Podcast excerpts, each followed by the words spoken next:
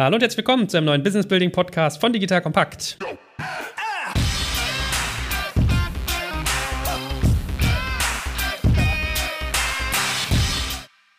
Mein Name ist Jörg Kaczmarek und heute geht es ans Eingemachte, nämlich wir reden über Investoren-Reportings. Das beschäftigt sicherlich den ein oder anderen Gründer. Gerade wenn man auch neu ins Geschäft kommt oder vielleicht noch nicht so versiert ist, wird man sich fragen, was erzähle ich meinen Investoren eigentlich, auf welcher Basis, in welcher Frequenz etc. pp. Und man möchte möglichst wenig Fehler machen. Und gleichzeitig ist es wahrscheinlich aber auch bei erfahrenen Gründern so, auch da überlegt man sich, wenn meine Firma voranreift, ja, und auch die Gesellschafterstruktur sich ändert, wie differenziere ich dann eigentlich was? So, das heißt, wir werden heute darüber reden, wie sind so Investoren-Reportings aufgebaut, umgesetzt, welche KPIs erhebe ich eigentlich und wie kann ich dann Benchmarking zwischen unterschiedlichen Bereichen machen. Plus natürlich auch mal ein, zwei Sätze über das Thema, welche Ängste habe ich eigentlich als Gründer und wie kann ich tricksen, um solche Reportings auch vielleicht zu meinen Gunsten zu drehen. Ja? Das und vieles mehr heute, wie immer, mit dem grandiosen, dem einzigartigen, dem Venture-erfahrenen Florian Heinemann. Lieber Florian, hallo. moin, moin, moin. Ja, ich muss lachen. Entschuldige. Ja, aber ich glaube, es ist noch nicht mal gelogen, ne? Ich glaube, du siehst schon ziemlich viel in dem Bereich. Also ich glaube, es gibt wenige Menschen in Deutschland, die so viele Reportings wahrscheinlich zu Augen kriegen wie du, oder? Theoretisch schon, ne? Ob man die dann immer alle anguckt, aber ja.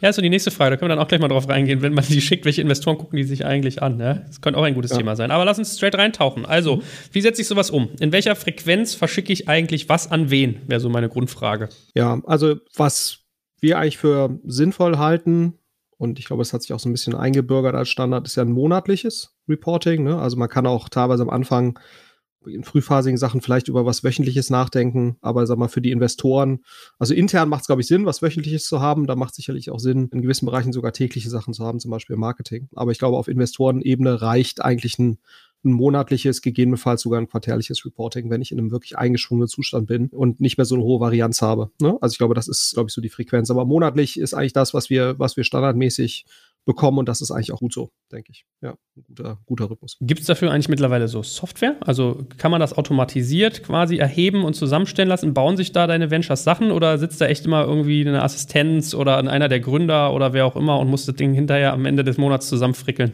Ja, das ist eigentlich ein ganz spannendes Thema. Also es gibt dafür jetzt auch mittlerweile Tools, um sowas dann, um Kennzahlen von Ventures quasi abfragen zu lassen. Wir verwenden da, muss man sagen, so, so ein Google-Tabellenkonstrukt, um da Leute was eintippen zu lassen lassen. Aber ehrlicherweise ist das eher so der Teil, den wir verwenden, weil wir auch gewisse sozusagen Verpflichtungen haben gegenüber unseren Investoren, gerade den öffentlichen, also e European Investment Fonds, der bei den meisten Venture-Fonds dabei ist, die haben gewisse Kennzahlen, die sie abfragen, fünf, sechs standardmäßig, die wir wiederum reporten müssen, die sozusagen Teil der Auflage sind, wenn du halt öffentliches Geld bekommst. Das ist aber ehrlicherweise, muss ich jetzt sagen, der nicht so operativ relevante Teil des Reportings. Also der operativ relevantere Teil des Reportings ist eigentlich das Reporting idealerweise, was die Firma selbst auch für sich erstellt. Ne? Also was wir versuchen, also vielleicht mal so ein paar Grundregeln oder so ein paar Prinzipien, glaube ich, die, die man dem zugrunde legen sollte. Also was wir eigentlich sagen ist, das Reporting sollte ja nur nachgelagert der Befriedigung unseres Kontrollbedürfnisses dienen, ne, sondern sollte ja auch primär dazu dienen, dem Startup dabei zu helfen, im operativen Geschäft besser zu werden oder strategisch sich besser auszurichten. Das muss ja eigentlich der,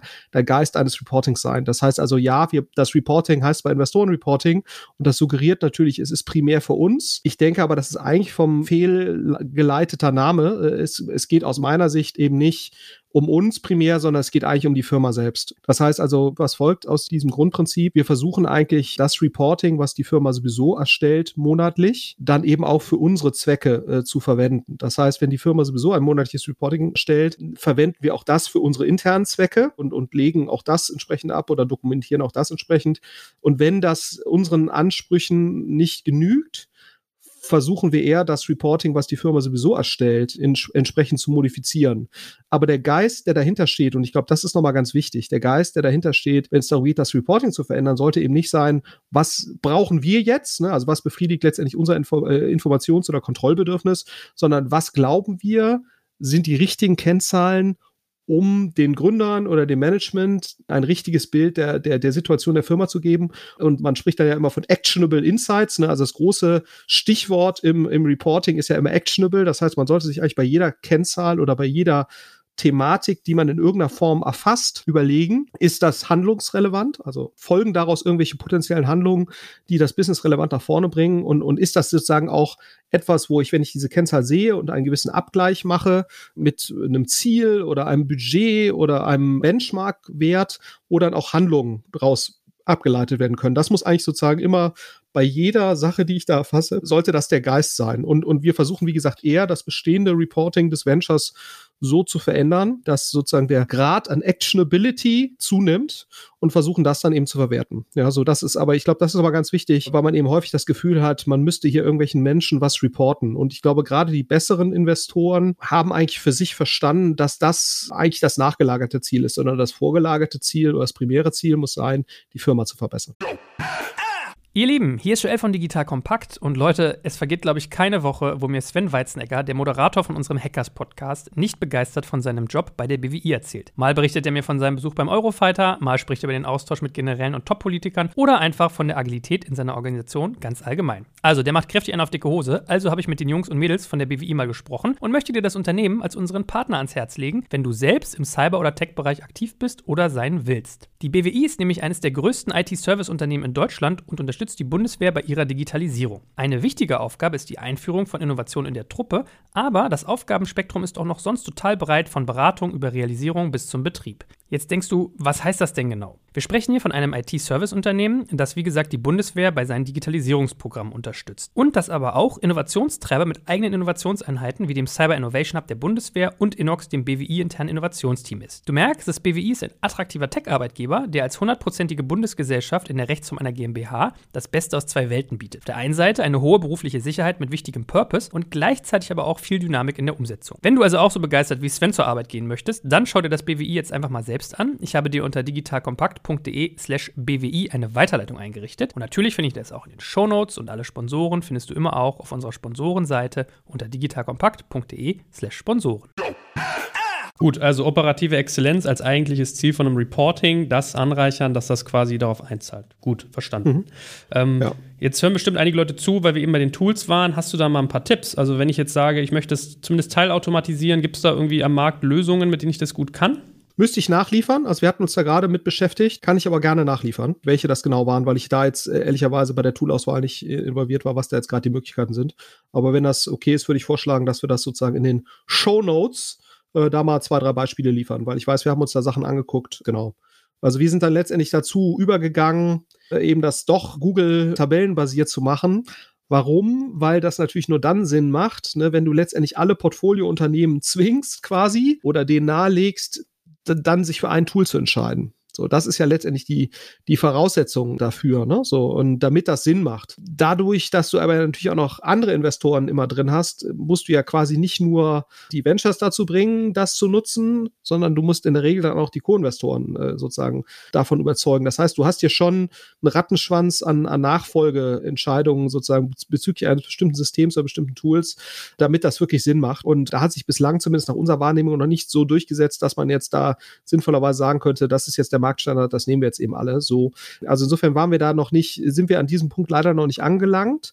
Aber grundsätzlich würde das natürlich Sinn machen. Ne? Genauso wie du auch sowas hast wie äh, viele US-Ventures verwenden Kata für so die Anteilsverwaltung und Bordbeschlüsse zum Beispiel zu dokumentieren und auch irgendwelche ESOP äh, und Anteilszuteilungen äh, zu dokumentieren. Und wenn das natürlich ein Großteil der Investoren nutzt und auch ein Großteil der Firmen, dann hast, ist das schon sehr praktisch, weil du dann eben wirklich alle Stellen im sehr standardisierten Format an einer Stelle hast. Aber soweit sind wir, glaube ich, bei dem Thema Reporting noch nicht. Ne? Also der Standard ist nach meiner Wahrnehmung immer noch, da wird eine E-Mail mit einem Excel oder eben dann von mir aus einer Google-Tabelle im äh, sozusagen Anhang oder äh, verlinkt, verschickt. Und, und das ist eigentlich der, der Standard, ja. So, und äh, das erschwert natürlich gewisse Dinge auch wieder, was Actionability angeht, gerade Benchmarking. Ne? Also das ist ein Thema gerade jetzt bei uns auch gewesen, dass wir versuchen, die verschiedenen Portfoliofirmen, das sind bei uns so 45, 46, die gerade aktiv sind, die zu clustern in gewisse Businessmodelle und, und dann eben auch zu standardisieren, welche Kennzahlen dort erfasst werden. Ne? Nicht komplett, aber sozusagen, dass man zumindest eine gewisse Überschneidung hat und dann auch guckt, wie werden eigentlich diese Kennzahlen, ne? bei Lifetime Value gibt es äh,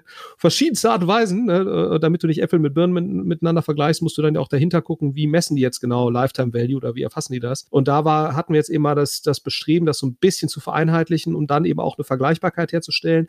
Weniger für uns, muss man eben auch äh, ganz klar sagen. Äh, ja, für uns ist auch praktisch, aber Benchmarking zwischen Firmen, die vergleichbare Dinge tun, ist natürlich ein wesentliches Tool oder ein wesentliches Instrument, um Actionability, wovon wir ja gerade schon gesprochen haben, zu erhöhen, weil man dann natürlich auch die Frage beantworten kann, bin ich gut oder schlecht? Und das ist, glaube ich, das, das Problem bei vielen Reportings, ne? nicht nur Investor Reportings, sondern generell. Du musst ja eigentlich bei jeder Sache, die da drin steht, beantworten können, äh, damit es actionable ist. Bin ich jetzt eigentlich gut oder bin ich jetzt da schlecht? Ne? So. Und äh, idealerweise nachfolgen, was kann ich denn jetzt tun, wenn ich schlecht bin, um das besser zu werden? Mm, und was kann ich tun, wenn ich gut bin, um gut zu bleiben, ne? So und eigentlich äh, so und, und das und Benchmarking ist dazu natürlich ein adäquater Weg, wenn ich mich mit vergleichbaren Firmen vergleiche und dann eben sehen kann, okay, die machen halt gewisse Dinge besser. Das ist natürlich generiert nicht nur Insight, sondern ne, legt natürlich dann auch gewisse Handlungen nahe, beziehungsweise guckt mir zumindest an, in welchen Feldern sollte ich denn schauen, um mich zu verbessern. Und das, äh, und deswegen, das war eigentlich der Hintergedanke hinter diesem Benchmarking. Und dazu brauchst du halt, damit das sinnvoll geht, eine gewisse Vereinheitlichung. Ja. Gut, da können wir ja gleich noch mal ein bisschen tiefer drauf eingehen. Aber es ist schon mal interessant, dass ihr äh, mehr auf, dem, auf der Excel-Ebene seid. Ich weiß, bei meiner Firma früher mussten wir alles mal auf PowerPoint-Niveau bringen. Ja? Also es ist gar nicht so, dass man schick geleckte PDFs baut oder PowerPoints, sondern es ist wirklich so Number-Crunching? Ja, sagen wir so. Also das Investoren-Reporting, was du meistens siehst, was ich jetzt zumindest hier so wahrnehme, ist schon sehr stark Excel-basiert und KPI-basiert. Verbunden eben häufig mit einem qualitativen Teil. Ne? Das kann aber auch einfach eine E-Mail sein. Da kommen wir gleich nochmal zu. Und das ist, glaube ich, auch ein ganz elementarer Teil des des Reportings ist eben nicht nur diese Tabelle. Das kann von mir aus auch eine PowerPoint sein. Mir reicht ehrlicherweise auch häufig eine Bullet Point Liste. Ist jetzt kann auch in der E-Mail äh, sein. Die PowerPoint Format oder Google Presentation Formate oder demnächst wahrscheinlich Pitch, ne, äh, wenn ich das richtig verstehe. Das sind in der Regel eher so im Beiratssitzungstonus ist das dann, würde ich sagen, der Standard. Ne? Also die meisten Reportings, die wir kriegen derzeit monatlich, äh, haben den qualitativen Teil eigentlich eher in, in Form einer E-Mail, äh, wo gewisse Dinge dargestellt werden. Und da würde ich auch gerne nochmal drauf eingehen, weil das ist wahrscheinlich der Teil, wo man auch nochmal erheblichen Wert äh, stiften kann. Also was so ein, finde ich jetzt so ein bisschen Best Practice ist, äh, sich einmal im Monat hinzusetzen, im Rahmen dieses Investoren-Reportings als Management zu überlegen, was waren eigentlich die Highlights des letzten Monats und was waren auch die Lowlights. Und das auch transparent darzustellen. Ich finde das sozusagen, das ist auch einer der Hauptzwecke von Investoren Reporting, ist nicht unbedingt sich möglichst positiv darzustellen, ne? weil ich glaube, das darf man immer nicht vergessen. Wenn ich einmal Investor bin, dann bin ich ja quasi mit dir verheiratet und die, die Scheidungskosten sind sehr hoch. Ne? So, das heißt, es zahlt sich eigentlich aus, aus meiner Erfahrung, ein möglichst realistisches Bild der Firma zu zeichnen. Ne? Also Investoren-Reporting sind eigentlich ein sehr probates Mittel, um Erwartungsmanagement kontinuierlich zu betreiben. Und dafür sollte man es auch nutzen. Und dafür ist eben auch insbesondere das Lowlight darstellen, ist, glaube ich, sehr, sehr wichtig, um auch viel an Diskussionen äh, zu ersparen. So und an äh, asymmetrische Informationsverteilung. Es gibt ja zwei, sagen wir, Philosophien bei dem Ganzen. Als Gründer kann ich ja sagen, ich verfolge die gezielte Politik der asymmetrischen Informationsverteilung Informationsverteilung. Das heißt, ich weiß viel ne, über die Firma und ich versuche eigentlich alle anderen, inklusive meiner Investoren, die so ein bisschen äh, dümmer zu halten. Und da weiß ich nicht, ob das so schlau ist, weil ich glaube, die guten Investoren wissen alle, selbst bei den tollsten Firmen ne, gibt es immer Sachen, die halt nicht so toll sind. Ne? Das ist bei den schönsten Häusern ist es im Keller hässlich und bei den Bilderbuchfamilien gibt es immer die dunkle Ecke. Ne? Das weiß jeder. So und deswegen ist es, glaube ich, völlig okay, diese dunklen Ecken sehr transparent auch darzustellen. Und ich glaube, es macht auch Sinn, sich das bewusst zu machen, weil sowas mal auf aufzuschreiben in der E-Mail und zu explizieren, ne, löst aus meiner Erfahrung auch bei den Gründern selbst einen Prozess aus. Ist so ein bisschen wie, hat so ein bisschen so Coaching-Charakter, ne, wo man dann auch mal äh, sozusagen da sein Seelenleben oder seine Gedanken äh, auspackt gegenüber jemandem. Das hat eine gewisse Katharsis-Wirkung, ja. Also, und ich glaube, das ist gut und dafür sollte man das nutzen. Das heißt also, ich würde sagen, jedes Standard-Reporting sollte fünf, sechs Highlights und Lowlights enthalten. Ne, wenn man natürlich feststellt, so, scheiße, es sind immer nur, immer nur Lowlights in meinem Reporting, keine Highlights.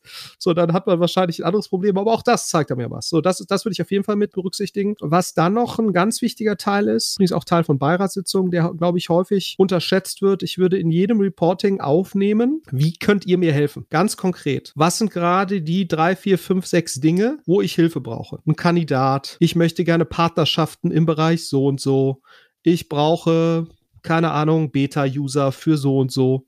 Ne, also alles, wo Investoren oder auch Business Angels oder wem auch immer ich meine, das schicken zu müssen, wo die mir helfen können, das würde ich da explizit reinschreiben. Und ich würde auch reinschreiben, das ist auch nochmal ein ganz schickes Ding. Wer hat mir beim letzten Mal geholfen? Ja, weil, sag mal, das ist auch nochmal ein äh, gutes Ding, ne, den Leuten darzustellen. So, der Willi vom Investor Willi Ventures, ne, der hat hier wieder drei Kandidaten referred und den Beta-User hat er mir und den und äh, bei RTL 2 hier den, den Super-Promi organisiert. Ne? Und das stachelt ja auch die anderen Investoren so ein bisschen an, ne? weil der Investor per se ist ja erstmal faul. ja, äh, ich will der möglichst gute Investor sein, sondern die Hürde ist ja häufig, ich will nicht der schlechteste Investor sein. Das heißt also in dem Moment, wenn ich merke, andere sind sehr aktiv, ist eigentlich meine Erfahrung, ja, stachelt das andere Investoren an, auch aktiv zu werden. Das heißt also, ich würde sowohl fragen, was könnt ihr für mich tun? Und dann aber auch sagen, was haben andere für mich getan?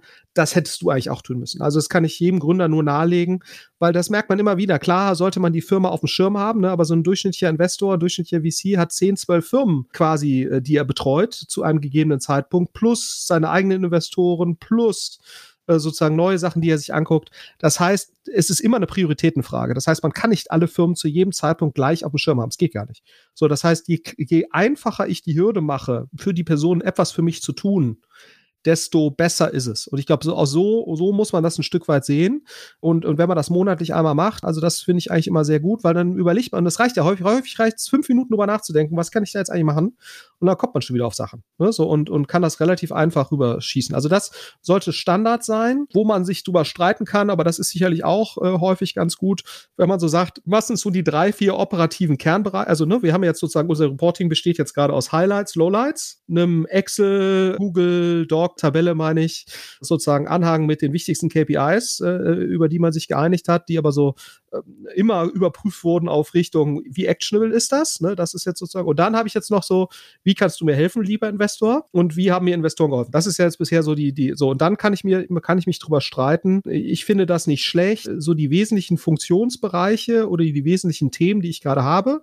Ne, das kann jetzt sein Marketing, CM, irgendwas, oder das kann Technik sein oder Produkt Funktionsbereich. Es kann aber auch natürlich sowas sein wie Projektinternationalisierung oder Projekt, äh, ich war eine B2C-Company und jetzt gehe ich in B2B. Dann wäre es sozusagen Projekt äh, oder, oder Themenbereich B2B. In den Sachen, die gerade so ein bisschen im Fokus stehen, da einmal darzustellen, was laufen da gerade an Projekten und Themen und so weiter auch wieder vor dem Hintergrund, ob es da nicht gewisse Anknüpfungspunkte gibt. Ne? Also, weil wenn ich jetzt natürlich sehe, äh, hier die Firma will jetzt gerade in die Niederlande ne? und dann kommt natürlich wieder unser Willi von gerade, der auch äh, die ganzen Kandidaten refert.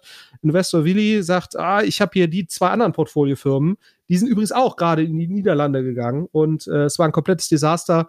Sprich doch mal mit dem und dem. Und das ist, hilft, ist dann natürlich auch wieder der Vorteil.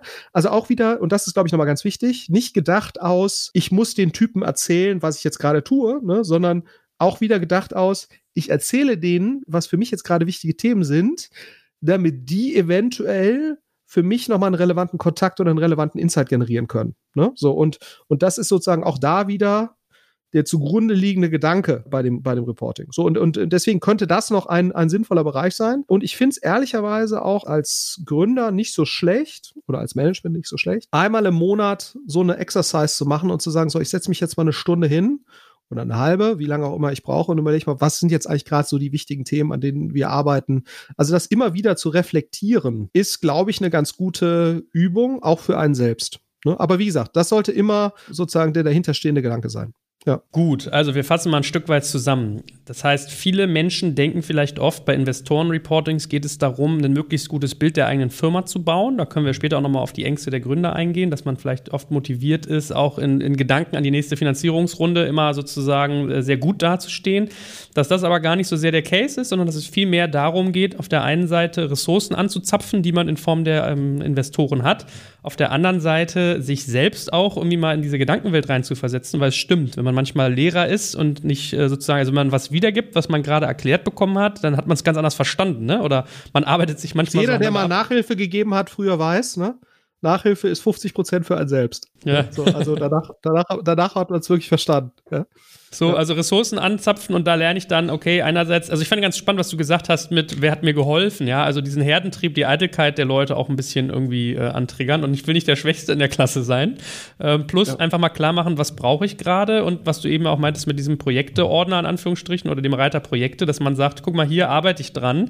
Vielleicht weckt das bei dir ja irgendwie Assoziationen. Also du musst die Leute einfach manchmal nur anstoßen. Ist ja manchmal faszinierend, manchmal sagt man was, hat gar keine Absicht und es kommt was aus denen raus sozusagen, weil gerade mhm. das die auch beschäftigt hat gibt so Momentum bei manchmal Themen auch, ne? Von daher. Absolut. Gut, verstanden. Also das wäre so ein, so ein typischer. das, das, könnte, das, könnte man vielleicht auch noch, also wenn man das ganz fein machen wollte. Ne? Also wir arbeiten ja auch im Private Equity Umfeld äh, bei einigen Projekten und da machen wir es wirklich so für alle Projekte, die wir machen, auch gemeinsam mit den Firmen, gibt es für jedes Projekt gibt's wirklich so eine PowerPoint jetzt oder Google äh, Presentation Seite wo quasi der Zustand des Projekts auf einer Seite dargestellt wird. Und die Sachen gehen wir zum Beispiel auch in den Beiratssitzungen durch. Und das ist nicht schlecht. Da kommen häufig gute, kommen häufig gute Ideen, gute Anregungen, guter Input, muss man sagen. Das ist aber natürlich im Private Equity Umfeld, ne, äh, klar, da hast du nochmal andere Ressourcen, äh, ist nochmal ein anderer Professionalitätsanspruch. Aber der, aber der Grundgedanke ist genau der, den du gerade sagtest. Und da muss man auch sagen, da werden auch Beiratssitzungen häufig produktiver. Ne? Vorausgesetzt natürlich, du hast auch Leute, die da was zu sagen können in dem Beirat. Das ist ja auch nicht immer der Fall. Aber sozusagen jetzt, äh, wenn da der richtige Personenkreis sitzt, dann kannst du den über sowas natürlich nochmal anders aktivieren. Ne? Also es ist eigentlich ein ganz gutes Kommunikationstool. Und so arbeitet ja, wenn du, wenn du guckst mal, woher kommt das, also arbeiten ja irgendwelche äh, halbwegs professionell arbeitende Unternehmensberatungen, jetzt McKinsey etc., arbeiten ja auch mit, mit solchen Sachen. Wenn die größere Projekte haben, haben die auch mal so Projektsheets, um dann irgendwelchen Lenkungsausschüssen zu zeigen, wo der Hase gerade äh, steht. Ne? So, und, ähm, und das ist, ist eigentlich ein ganz gutes Mittel, um Input zu generieren von Menschen, die nicht ganz so nah dran sind. Ja. Werbung. Aufgepasst! Das Jahr 2024 ist schon voll im Gange und jetzt heißt es neue B2B-Leads gewinnen. Du möchtest deine Sales Pipeline so schnell wie möglich voll haben und deshalb empfehlen wir dir an dieser Stelle unseren Partner SalesViewer. Wer nicht weiß, was SalesViewer macht, hier eine kurze Erklärung. SalesViewer entschlüsselt Unternehmen, die deine Webseite besuchen und zeigt diese in Klarnamen an. Du siehst also ganz genau, wer eure Webseite besucht und wofür sich diese potenziellen Kundinnen interessieren. Und damit hast du ja wirklich ein mächtiges Werkzeug in den Händen, weil du diese Unternehmen dann zielgenau ansprechen und einfach zu neuen Kundinnen machen kannst. Dein Marketing und Vertrieb werden das für die B2B-Lead-Generierung feiern, sage ich dir. Und du bist damit auch in guter Gesellschaft, denn Marktführer wie Stepstone, Jochen Schweizer, Sport5 oder Avato Systems setzen bereits auf SalesViewer und generieren damit täglich neue B2B-Leads. Wie so eine Registerkasse eigentlich, wo es immer klingelt, wenn du wieder eine neue Brand identifiziert hast, die sich für dich interessiert und die du jetzt einfach pflücken kannst. Daher, wenn das für dich interessant ist, dann teste SalesViewer doch einfach mal kostenlos. Alles, was du dafür wissen möchtest, findest du unter folgender Weiterleitung: digitalkompakt.de/slash salesviewer. Und wie immer verlinke ich dir es auch auf unserer Sponsorenseite unter digitalkompakt.de/slash Sponsoren. Das war's mit dem Werbespot. Gut, also wir haben gesprochen über Frequenz, über Format, über typischen Aufbau. Wir haben Automatisierung gestriffen und leisten da noch äh, Nacharbeit in den Shownotes. Ja. Jetzt können wir noch mal einen Satz sagen über Empfänger, bevor wir mal in die konkreten KPIs reingehen. Es ist ja so, ja. du hast ja in so einer Firma auch eine, eine, Zeitlinie, eine Zeitachse. Das heißt, am Anfang sind das vielleicht irgendwie sieben, acht Business Angel, die so ein Ding kriegen. Dann kommen irgendwie zwei oder drei VCs dazu, dann kommt noch mal einer dazu und dann dreht sich da was, einer verkauft und so weiter und so fort.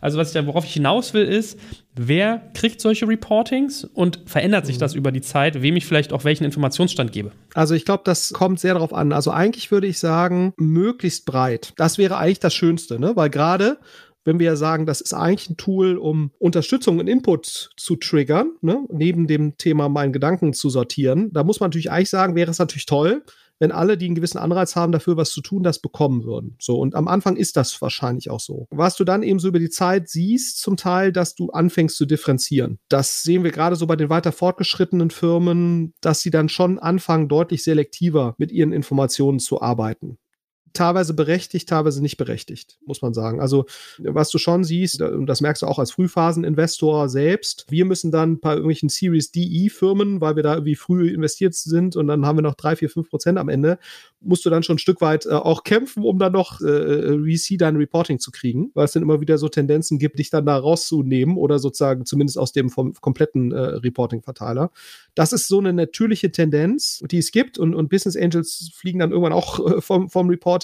Das ist erstmal ja, wenn du dem Glauben schenkst, was ich gerade gesagt habe, oder das unterstützt ja eigentlich nicht gut. Eigentlich willst du da ja, dass möglichst viele Leute mithelfen. Aber man muss eben schon sagen, je größer irgendwas wird äh, und je sensibler äh, Dinge natürlich auch sind, desto mehr musst du natürlich auch den Kreis dessen so anschauen, wer da Dinge kriegt und, und was wir eben auch in der Vergangenheit ja häufiger gesehen haben, dass natürlich auch Reportings weitergeschickt werden ne, von, von Empfängern an Journalisten, an irgendwelche anderen Leute. So, und das ist, ist natürlich zum Teil nicht besonders erfreulich. Ne? Und die Motive dahinter, da kann ich jetzt immer nur drüber spekulieren, warum Leute das tun, ne? weil es da ja häufig nicht darum geht, was ich, irgendwelche Verbrechen weiterzugeben, sondern einfach gewisse Probleme. Ne? So, und warum Menschen das dann weitergeben, das ist mir ehrlicherweise schleierhaft Die Motivation dahinter, darüber kann man nur mutmaßen, weil ehrlicherweise, ja, solange Menschen nichts Unrechtes tun oder nichts Falsches tun, sondern einfach nur Dinge nicht so gut laufen, äh, ist es mir ein Rätsel, warum man das tut. Aber es ist so und deswegen muss man leider dann ab einem gewissen Zeitpunkt sicherlich ein bisschen stärker managen. Und, und deswegen hast du dann häufig so eine Aufteilung, dass beispielsweise Angels oder zumindest die passiveren Angels nur noch äh, einmal im Jahr was kriegen oder einmal im Quartal, auch eine abgespeckte Version, was sich dann auch so ein bisschen an dem orientiert, welche Rechte sie als Gesellschafter haben. Ne? Also als Gesellschafter hast du, glaube ich, immer das Recht, einen Jahresabschluss zum Beispiel zu kriegen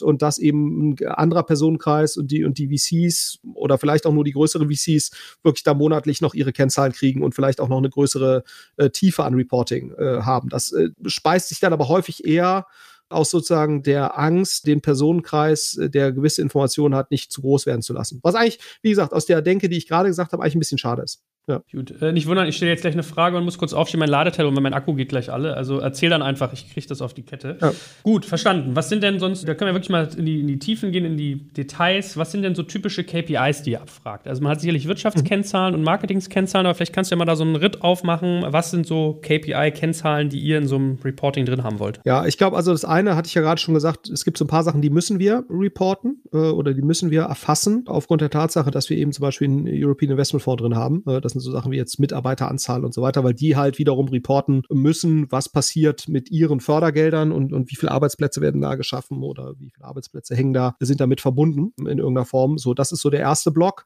Aber wie gesagt, eigentlich der uninteressanteste, am wenigsten wertschöpfende Block. Und ansonsten hm, hast du eigentlich immer, versuchst du eigentlich immer eine Mischung zu haben aus, sagen wir, den wesentlichen Finanzkennzahlen, klar, wie Umsätze und so weiter. Und dann aber für jeden Fachbereich auch nochmal zu erfassen, der relevant ist. Ne, das kann jetzt im, ist häufig natürlich irgendeine Marketing-Sales-Thematik, das ist häufig irgendeine Bestandskundenthematik, das ist häufig irgendeine Art von Produktperformance und dann hast du natürlich auch KPIs, die in irgendeiner Form die Operations der Firma erfassen. Das kann jetzt im, im E-Commerce-Bereich sind da so Dinge wie, wie Einkauf, Logistik und so weiter. Das heißt, da versuchst du im Prinzip überall für jeden Fachbereich die wesentlichen Dinge sozusagen herauszuarbeiten, die das Abbild der Firma in, in, in dem jeweiligen Fachbereich, in der jeweiligen Funktion möglichst gut abbilden. Und eben, wie gesagt, immer vor dem Hintergrund der Generierung von Insight und der Generierung der Handlungsrelevanz. Das sind eigentlich immer die Themen.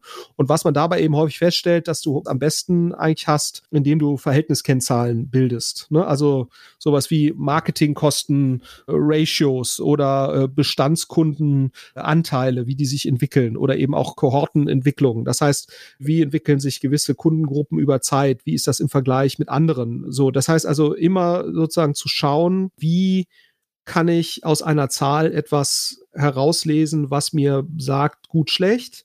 Und da oder da sollte ich drauf gucken oder eben da, da brauche ich nicht drauf zu gucken. So, das ist eigentlich immer der, steckt eigentlich immer dahinter.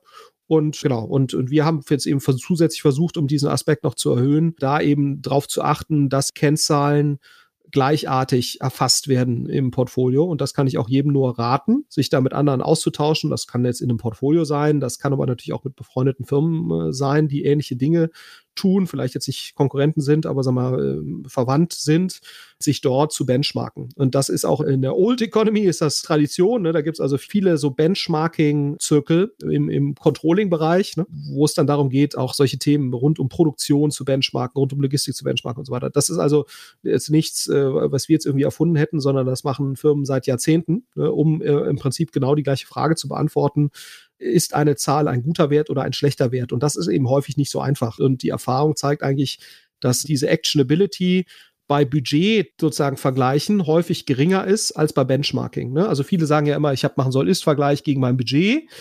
So, aber gerade im Startup-Bereich sind Budgets natürlich jetzt schon klar nicht irrelevant und wichtige Guidelines. Und wenn eine Firma sieben, acht Jahre alt ist und ein etabliertes Geschäft hat, dann, dann hat auch ein Budget eine große Aussagekraft. Aber gerade im Startup-Bereich, wo noch viel Volatilität da ist, ist natürlich sozusagen die Actionability eines Budgetabgleichs häufig nicht ganz so hoch, weil es noch so viele Einflussfaktoren gibt, die dafür sorgen, dass das Budget eben doch nur eine, eine grobe Richtschnur ist, dass das häufig gar nicht so viel weiterhilft. Ne? So und, ähm, und äh, deswegen macht eigentlich ein Abgleich oder ein Vergleich mit anderen Firmen sehr viel Sinn. Und was natürlich das andere ist, was einem sozusagen bei einer kontinuierlichen Verbesserung hilft, und das ist jetzt weniger ein Thema im Reporting, sondern das ist eher ein Thema einer Kultur insgesamt, ist natürlich das, das Testing. Ne? Das heißt, dass man sagt, ein weiterer äh, Weg natürlich, um, um äh, sozusagen Verständnis dafür zu äh, bekommen, ob man irgendwo gut oder schlecht ist oder irgendwo reingucken sollte, ist natürlich auch das Testen von verschiedenen Alternativen gegeneinander und dann eben das Feststellen, dass gewisser Ansatz besser ist. Das geht im Marketing, das geht aber natürlich in der Logistik und so weiter genauso. Das ist jetzt nicht Teil von Reporting, sondern es ist eher eine, eine Kulturfrage generell, ähm, sozusagen eine Testing-Kultur zu etablieren, sowohl im Marketing, aber als auch im Produktbereich und so weiter, um darüber eben eine kontinuierliche Verbesserung zu erzeugen. Und das kann übrigens auch Teil von Reporting sein. Ne? Wie viele Tests bin ich eigentlich in der Lage zu machen in verschiedenen Bereichen? Also Tests immer verschiedene Ansätze gegeneinander abzuwägen und dann eben quantitativ zu erheben, was besser war. Ne? Auch das kann durchaus ein, ein, spannender Teil von Reporting sein, weil ich finde sozusagen die Test-Capability ist nicht nur wichtig in Corona-Zeiten, ja, so, äh, wo wir gerade sehen, so, da wird auch gelogen, bis sich die Balken wiegen, insbesondere bei unseren amerikanischen Freunden, sondern ähm, Test-Capability jetzt auch im, im, im Startup-Kontext in den verschiedensten Bereichen ist, ein, ist aus meiner Sicht ein wesentlicher Indikator für Veränderungsfähigkeit und Verbesserungsfähigkeit, dann eben auch im, im, im kontinuierlichen. Ja. Aber wie gesagt, das ist jetzt kein Kern-Reporting-Issue, das ist einfach sozusagen eher eine Kulturfrage. Ja. Okay, also am Ende des Tages geht es eigentlich darum, äh, Relationen herzustellen. Also, was du gesagt hast, gut, gut, schlecht, soll, ist und so weiter, verstanden. Gibt es trotzdem. Und, und, auch häufig im und auch häufig, und das ist, glaube ich, auch nochmal eine Sache, das ist gerade bei sowas wie NPS, ne? Also NPS ist zum Beispiel auch etwas, was ich in, in einem Reporting darstellen würde. Viele Kennzahlen, werden auch aussagekräftig durch Verläufe. Ja? Also, wo du einfach sagst, ein NPS an sich ist jetzt ein NPS von 28 gut schlecht. Das kann ich natürlich aus dem Benchmarking mir ziehen. Ne? So, also indem ich sage, vergleichbare Geschäftsmodelle, was haben die eigentlich? Weil ich sage mal, es bringt jetzt nichts, glaube ich, NPS industrieübergreifend so stark zu vergleichen, ne, weil natürlich schon es deutlich schwieriger ist, einen guten NPS in einem Möbelbereich zu erreichen, als jetzt im, im Buchversand, ne, weil, sag mal, ein Buch irgendwo hin zu verschicken, ist jetzt deutlich leichter als ähm, Möbel, kompliziertes Möbelstück im Two-Man-Handling irgendwo aufzubauen. Das heißt, der natürliche NPS eines Buchhändlers ist immer höher eines Buchversenders ist immer höher als der eines Möbelversenders. Aber du kannst natürlich schon sehen, werde ich über die Zeit besser. Ne? Also auch ein Home 24 Welfare oder sonst irgendwas, kann halt gucken. Ja, mein NPS wird wahrscheinlich immer geringer sein als der von einem äh, Weltbild, ne? Aber, weil die halt viele Bücher verschicken, aber werde ich denn über die Zeit besser? Also, das ist auch nochmal so ein, so ein Thema, zeitliche Verläufe zu nutzen, um Relationen oder Aussagekraft herzustellen. Genau. Das hatten wir gerade noch vergessen. Hm? Also, aber guter Punkt. Dann können wir mal so rüberrobben zu diesem ganzen Bereich Benchmarking. Also, was wir jetzt gelernt haben, ist vergleichen, bin ich gut oder bin ich schlecht.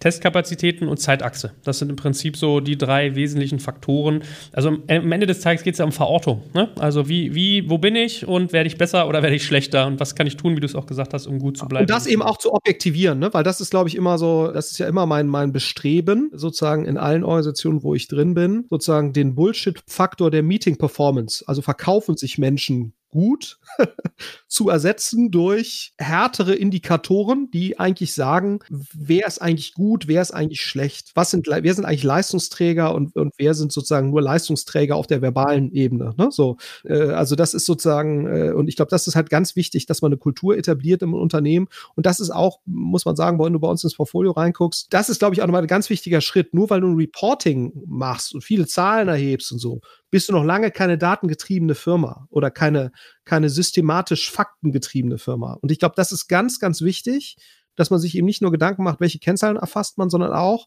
eben schaut, wie arbeitet eine Firma damit und fließt das, was ich da erfasse, fließt das eigentlich in irgendeiner Form in die idealerweise tägliche Arbeit mit ein. Ne? So und, und ich finde, das ist schon, wenn du, das muss man als Gründer sich eigentlich immer fragen, welche Entscheidung, welcher Prozentsatz von Entscheidungen wird eigentlich wirklich faktenbasiert, zahlenbasiert und so weiter getroffen und äh, geben sich die Leute wirklich Mühe, jede größere Entscheidung so zu basieren auf objektiven Gegebenheiten, ist das, ist das die Kultur der Firma. Und ich glaube, da muss man, äh, und da merkst du schon, das ist bei vielen Firmen, auch sehr renommierten und äh, Firmen, die eine hohe Bewertung haben, häufig nicht der Fall. Und das ist, finde ich, finde ich sehr spannend zu sehen. Und ich glaube, das ist häufig auch etwas, was vernachlässigt wird, weil die meisten Menschen, muss man auch sagen, die auf ein Reporting gucken, und das hat nur bedingt was mit Intelligenz zu tun, zu denen sprechen Zahlen nicht unbedingt. Das stelle ich immer wieder fest. Also auch sehr schlaue Menschen können auf Excel-Sheets gucken und die lesen natürlich das, was da steht. Die können das auch erfassen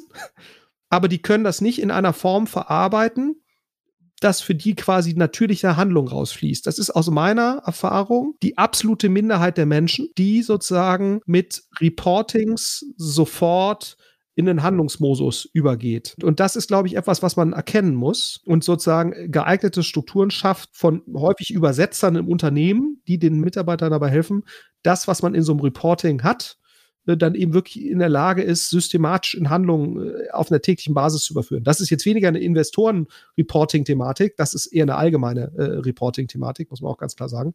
Ähm, aber ich glaube, auch bei Investoren-Reporting ist das natürlich, schwingt das natürlich mit. Jetzt sollten wir auch mal zwei, drei Sätze sagen über Gründerängste, denke ich, weil wir haben jetzt schon ganz viele. Punkte aufgegriffen und einfach mal um so ein paar Sachen in den Raum zu werfen. Also, wenn ich Gründer bin und mit Reportings für Investoren arbeite, eine Sorge von mir wäre, die lesen das gar nicht. Ja, du hast gesagt, die sind sehr beschäftigt.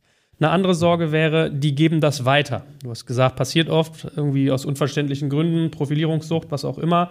Hm. Äh, drittes Thema. Ob, weiß ich jetzt nicht, weiß ich jetzt nicht, aber es passiert. Ja, mhm. Genau. Mhm. Drittes Thema, äh, ich muss irgendwie darüber nachdenken, ich brauche irgendwie in einem halben Jahr, in einem Jahr eine neue Finanzierungsrunde. Gehe ich jetzt wirklich hin und äh, hau die hier mit Lowlights bei mir voll? Oder will ich nicht doch eher, habe ich nicht doch eher eine Neigung, mich besser darzustellen? Viertes Thema, vielleicht auch Missverständnisse. Also vielleicht kriegen die was in den falschen Hals, man kommuniziert aneinander vorbei dabei.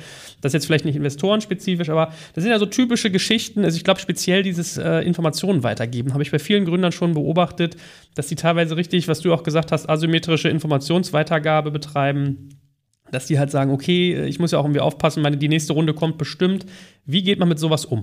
Ja, also ich kann ja jedem Gründer nur empfehlen, sich Investoren so auszusuchen, dass man das Gefühl hat, man sitzt wirklich mit dem in einem Boot und man kann mit denen wirklich gemeinsame Sache machen, ne? was ja eigentlich sowieso so angelegt ist, weil, wie gesagt, ich habe ja gerade schon gesagt, wenn du einmal investiert hast bei einer Firma, dann bist du ja als Investor schon eigentlich sehr stark äh, mit dieser Firma verbunden. Das heißt, du hast ein Interesse daran, diese Firma erfolgreich zu machen. Du hast eigentlich auch ein großes Interesse daran, die Gründer mit dieser Firma erfolgreich zu machen. Ne? Also anders als es häufig dargestellt wird, ich nehme jetzt als Investor den Gründern die Anteile weg und dann hole ich da irgendwelche neuen Leute rein. Ne? So, also das ist ja so ein bisschen dann die finale Angst, die dann Gründer haben. Die Wahrscheinlichkeit, dass ich als Investor das tue, ist nicht besonders hoch. Das ist wirklich aller Last Resort. Warum? Warum? Weil es einfach sehr, sehr selten funktioniert. Ne? Also gerade in der früheren Phase, also in der späteren Phase, wenn eine Firma stabil ist, du sehr gutes Management hast und so, Private Equity Kontext siehst du das ja auch häufig, da werden häufig CEOs ausgetauscht, da werden häufig, so, also das geht. Ne? In einer frühphasigeren Firma ist sozusagen der Austausch eines Gründers oder zumindest mal des kompletten Gründerteams, was du schon häufiger mal siehst, dass Gründerteams zerstreiten sich oder da gibt es sozusagen gewisse Dissonanzen und, und, und dann wird da ein Gründer rausgenommen oder eine Gründerin. So, das, das ist schon mal, das passiert schon mal und das triggern dann auch häufig Investoren, aber der, der Ursprung dessen ist nicht sozusagen der Investor, sondern der Ursprung dessen ist eigentlich die Dissonanz im Team. Aber ansonsten glaube ich, musst du als Gründer, wenn du gute Investoren hast, sozusagen, die das verstehen, eigentlich nicht so riesige Angst haben sage ich jetzt mal, weil die sind schon sehr eng mit dir verbunden. Und, und ich glaube, du solltest dir Leute aussuchen, wo du das Gefühl hast, mit denen kannst du so eine Beziehung aufbauen. Das ist, glaube ich, eine wirklich eine Vertrauensbeziehung, wo du sagst, so, wir arbeiten jetzt hier gemeinsam und, und wir teilen das Gute wie das Schlechte. Das sage ich jedem Gründer auch immer, mit dem ich arbeite oder jeder Gründerin, dass das der Weg ist, wie ich gerne mit ihr oder ihm zusammenarbeiten würde. Das ist mir sehr wichtig. Klappt das immer? Nein. Aber ich versuche es wirklich zu explizieren ne, und sagen, pass mal auf, so ist, glaube ich, der beste Weg, wie wir zusammenarbeiten können. Diese Kultur sollten wir entwickeln. Ich glaube, das ist am produktivsten wichtigsten. Alles andere ist dysfunktional oder wird dysfunktional in dem Moment, wenn wir in eine Krise reinrutschen. Und wir werden in eine Krise reinrutschen. Jede Firma rutscht irgendwann mal in eine Krise. Ne? Also mal ist die Existenz bedrohend, mal ist sie kleiner, größer.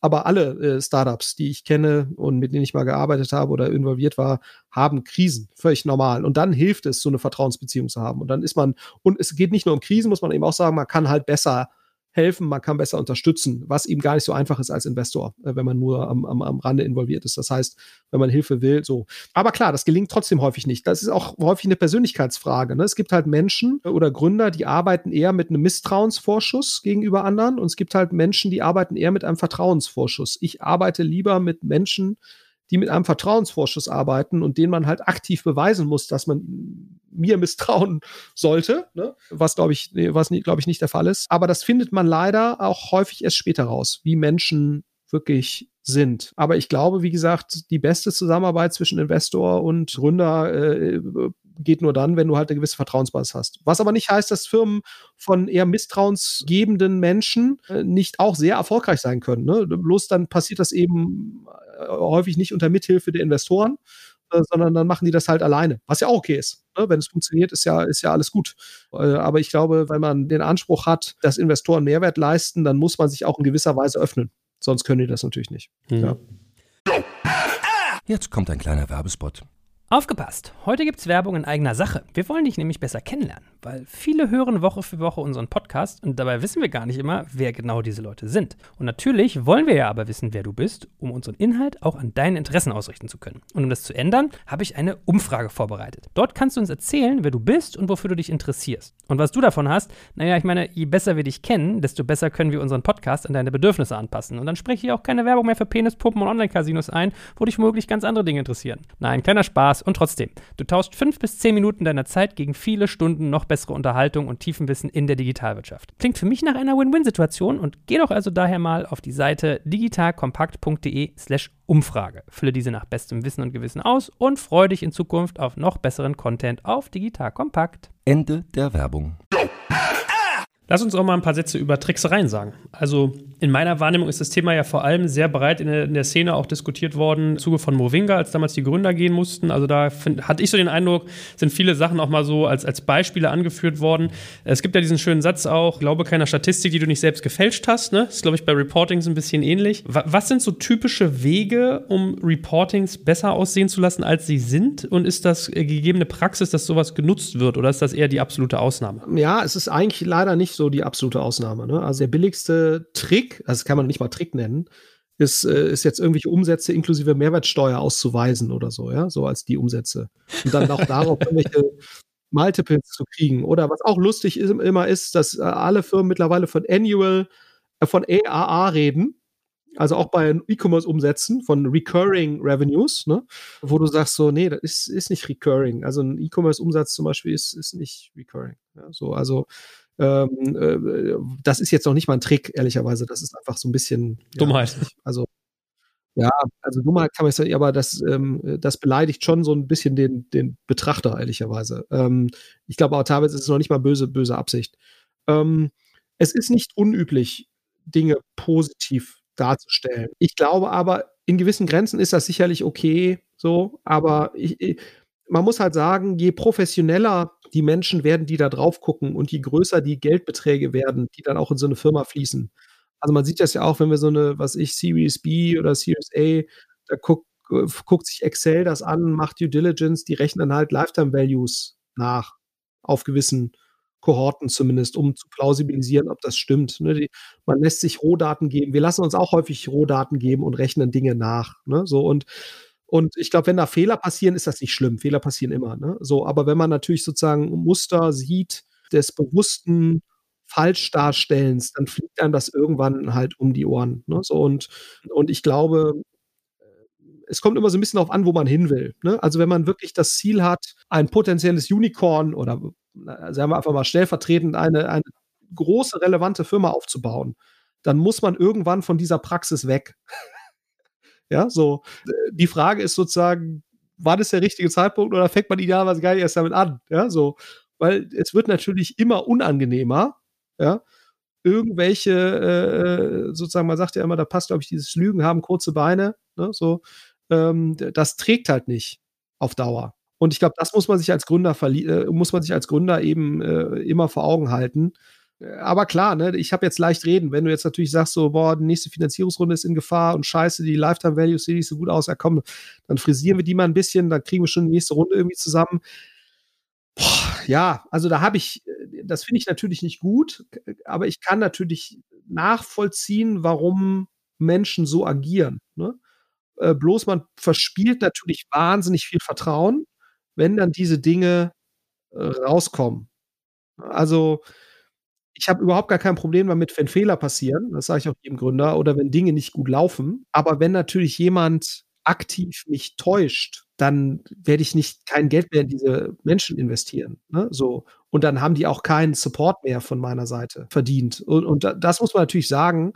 Wir sind halt in einer relativ kleinen Branche wo Reputation ja leider, oder was heißt leider, wo Reputation eine sehr große Rolle spielt. Nicht leider, weil natürlich die Fakten, auf der häufig Investmententscheidungen und sowas getroffen werden müssen, sind häufig sehr dünn. Ne? Das heißt sozusagen, die Reputationskomponente dabei spielt schon eine riesen, riesen, riesen Rolle. So, und deswegen ist eigentlich Reputation etwas, wo man sich schon sehr, sehr gut überlegen sollte, ob man das jetzt gefährdet. Und das muss man natürlich ganz klar sagen. Ne? In dem Moment, also wenn man illegale Sachen macht, sowieso, ne? Aber wenn man jetzt sozusagen im Reporting täuscht, kann man sich jetzt drüber streiten. Ne? Da kann man natürlich auch sagen, ist das auch Betrug? Ne? Kann natürlich auch Betrug sein, wenn auf Basis dessen irgendwelche Investmententscheidungen gefällt werden und dann erweist sich das im Nachhinein als falsch. Und zwar als, äh, als bewusst gefälscht sozusagen, kann das auch natürlich Betrug sein. Aber unabhängig davon, ob das jetzt illegal ist oder nicht, ich verspiele damit natürlich wahnsinnig viel an Reputation. Und das würde ich mir immer sehr gut überlegen, ob ich das als Gründer tue. Ne? Äh, aber letztendlich ist es eine Fristigkeitsentscheidung. Habe ich eher eine mittlere Frist im, im Sinn oder eine lange oder eben eine kurze? So, ähm, ich würde als Gründer das immer äh, absolut versuchen zu vermeiden, wenn ich das kann. Und, und, und wenn ich es tue, dann wirklich schnell da wieder rauszukommen aus, aus sozusagen diese, dieser Schematik äh, und einmal aufzuräumen. Das ist wie so eine Art Abschreibung im Lager. Ne, das ist bei E-Commerce auch so, irgendwann kommt der Moment der Wahrheit, wenn du irgendwie alte Lagerbestände hast, irgendwann musst du mal sagen, komm, wir schreiben die Scheiße jetzt mal ab. Ne, das wird sowieso nichts mehr. Jetzt haben wir einmal ein, ein, schlechtes Jahr und, und schreiben ab und, und realisieren die Verluste, aber danach machen wir ehrlich weiter.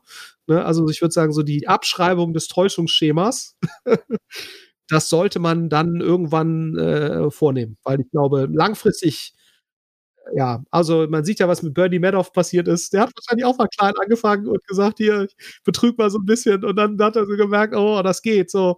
Und dann lief das immer weiter. Und dann lief das immer weiter und wurde immer größer. Und irgendwann, irgendwann ist man im Knast für 25 Jahre und kein Mensch mehr will was mit ihr allem zu tun haben. Ja, so und das ist halt so, so, so läuft es dann halt irgendwann. Ja, gut, das ist ja extrem, aber ähm, ich sag mal so rum, was ich schon oft beobachte, ist, glaube ich, einfach so das Thema Umsatz. Ne? Also wann ist Umsatz eigentlich Umsatz? Weil, also ich erinnere mich mal, wie gehört zu haben, einige geben dann ihren Umsatz in Dollar an statt in Euro. Andere sagen, ich nehme den Außenumsatz, obwohl eigentlich der Innenumsatz relevant ist. Oder was ja auch so ein Thema ist, viel im Sales ist, was zählst du schon als Umsatz? Also wann ist der gebucht? Ja, dass man sagt, Reservierung, Anfragen packe ich als Umsatz oder auch mal der umgekehrte Weg. Also was ich jetzt so mitkriege bei diesen Videotools gerade, ist es teilweise so, dass die ihre Videotools momentan kostenlos verkaufen und die, die Einnahmen quasi Stunden, damit damit es halt nicht so aussieht, als wenn sie so einen Mega-Peak durch Corona haben und nach hinten raus äh, stirbt das dann brutal ab. Das heißt, die verschieben gerade für teuer Geld eigentlich Umsatz nach hinten. Ne? Also solche Effekte gibt es ja auch. Von daher, ja, was war sonst so das Bunteste, was du mal erlebt hast? Ich weiß, du willst jetzt hier nicht Leute mit gemeinen Tricks aufschlauen, wie man seine Investoren täuschen kann, aber was war so das Verrückteste, wo du sagst, okay, da hast du mit den Ohren geschlackert in Sachen Reporting? Ja, das war sicherlich schon in dem einen Fall, wo wirklich äh, Rohdaten äh, manipuliert worden sind. In dem Fall war es, glaube ich, ein MPS. Also wo einfach ja, die Umfrage Daten quasi von Nutzern verändert wurden. Und das ist schon. Schon hart, ja, finde ich auch. Also das, das, das, das ist schon böswillig, ne? muss man sagen. Also das, das zeugt dann auch von einer gewissen kriminellen Energie. So. Ja. Ich glaube, weißt du, wenn du jetzt so sagst, so Dollar und du schreibst noch Dollar daneben, ist eigentlich Euro, sagst du ja, okay, so, ne? Also das ist jetzt irgendwie, kann man sich jetzt drüber streiten, aber ist jetzt eigentlich so, das hilft einem ja nicht so richtig, ne? Aber wenn du natürlich sagst, ich habe eigentlich Top-Kundenzufriedenheit und dann ist die Kundenzufriedenheit eher deutlich, deutlich schlechter und ich manipuliere da so die Rohdaten, ne? Das ist schon, das ist natürlich schon nicht so cool, muss man sagen. Abschluss unseres Gesprächs über Investorenreportings über Lernen ist, äh, es gibt sozusagen einen Grad zwischen Verkaufen und Lügen und äh, Verkaufen und ehrlich sein. Ne? Also das ist eigentlich, was ich jetzt mitgenommen habe aus dem Gespräch mit dir, ist, ein Investorenreporting ist nicht unbedingt ein, ein Sales-Werkzeug nach innen, sondern im Idealfall darf es auch mal Sales machen und man kann, hat Verständnis dafür, wenn man mal sozusagen vor der nächsten Finanzierungsrunde sitzt. Aber eigentlich geht es darum, ich will mich objektivieren, ich will mich benchmarken, ich will Ressourcen anzapfen, die mir nützen und da quasi die Verhältnisse, die ich habe, eigentlich zum Wohl der Firma nutzen. Ne?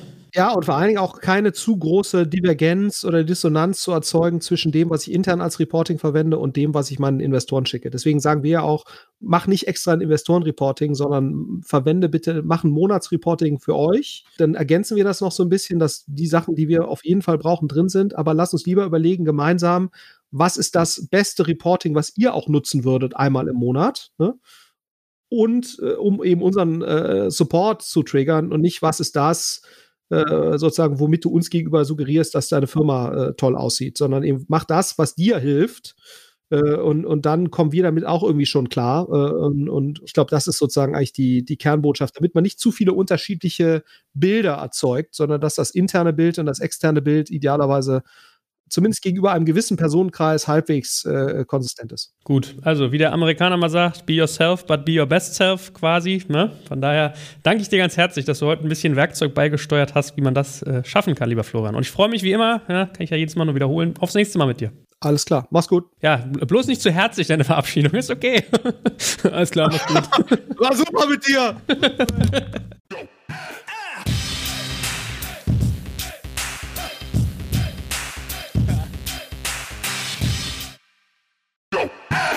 Jetzt kommt ein kleiner Werbespot.